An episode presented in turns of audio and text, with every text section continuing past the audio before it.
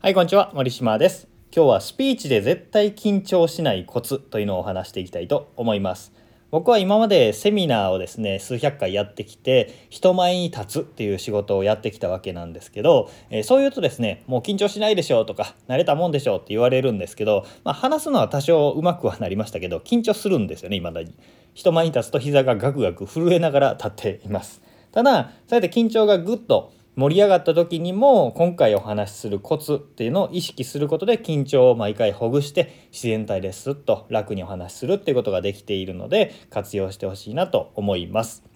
今日はスピーチとかセミナーで緊張しないっていう主軸でお話ししますけど今日お話しするコツっていうのはセールスですね販売セールスっていう場面でも恋愛とかえーこう利害関係があるとか人間関係だったり友人関係だったりっていうところでドキドキしてしまうドギマギしてしまうっていうところを緊張をほぐすっていう場面でも使えるので是非、えー知っておいてほしいなと思います。えー今日のお話しするコツ端的に言うと緊張しないためには心のベクトルを外側に向けるというのが結論になります。心のベクトルってなんじゃっていうことだと思うんですけど意識の矢印ですねどこに意識が向いているかということです、えー外側に意識が向いている状態とはどういう状況かというのをお話しすると相手がどう見えているか相手聞き手話の聞き手がどう感じているか話の聞き手が何を受け取っているかなっていうことにフォーカスする意識を集中するということです。自分ではなく相手主体に考えるということです。対してベクトルが内巻き内側に向いている状態とは自分がどう見られているか自分がどう評価されるか。自分が何を言っているか。自分がっていう自分自分自分なんですよ。この状態ってめちゃめちゃ緊張してドギマギしちゃうんですね。変なこと言っていないかなとか。あああみたいな感じですね、えーこの違いってなんだろう。なんかそんなに大きな違いに最初聞くと感じられないかもしれないんですけどめちゃめちゃ大きい違いなんですよ。なぜかというと緊張という精神状態、えー精神状態っていうのはベクトルが内側に向いている。自分自分自分ってなっている時にしか起こらないんですよ。起こらない。外側にここのベクトルが向いている時には緊張できないんですよね。過去のいろんな場面を思い返してほしいんですよ。緊張したあのガチガチになってしまったっていう時って自分のことしか考えてなかったなくなかったですか？自分がどう見えるか。自分が変なこと言ってないか。ばっかり考えてませんでした？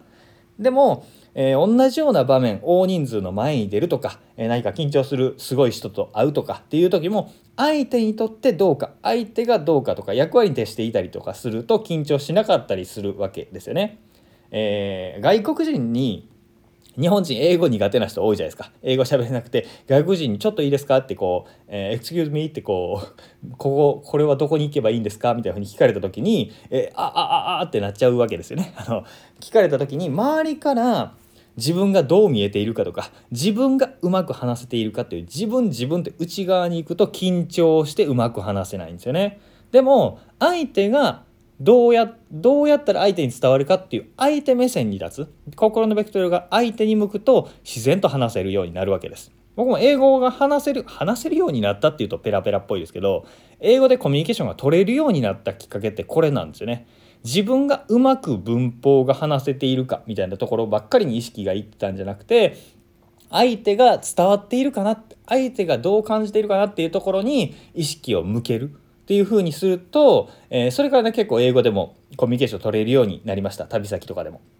ボディーランゲージとかね片言とかでも伝わるもんですよ。で相手の利益のためにこう働く心にね恥も緊張も同居できないんですよ。緊張しそううまく話せるかなって思った時には、えー自分の心の方向心のベクトルが自分を向いてるんじゃなくて相手の方を向けるっていうことを意識してみてください。これをするとねめちゃめちゃ楽になります。めちゃめちゃ楽になるので是非緊張する場合人前に出るもしくは、えーなんか恋愛のアプローチをする時でもセールスの時でも相手お客様のためにとかね、えーそういう相手目線に立つと緊張せずに自然にお話しすることができるので是非活用してみてください。というお話でした、えー今日も聞いていただいてありがとうございました。森島でした。ではまた。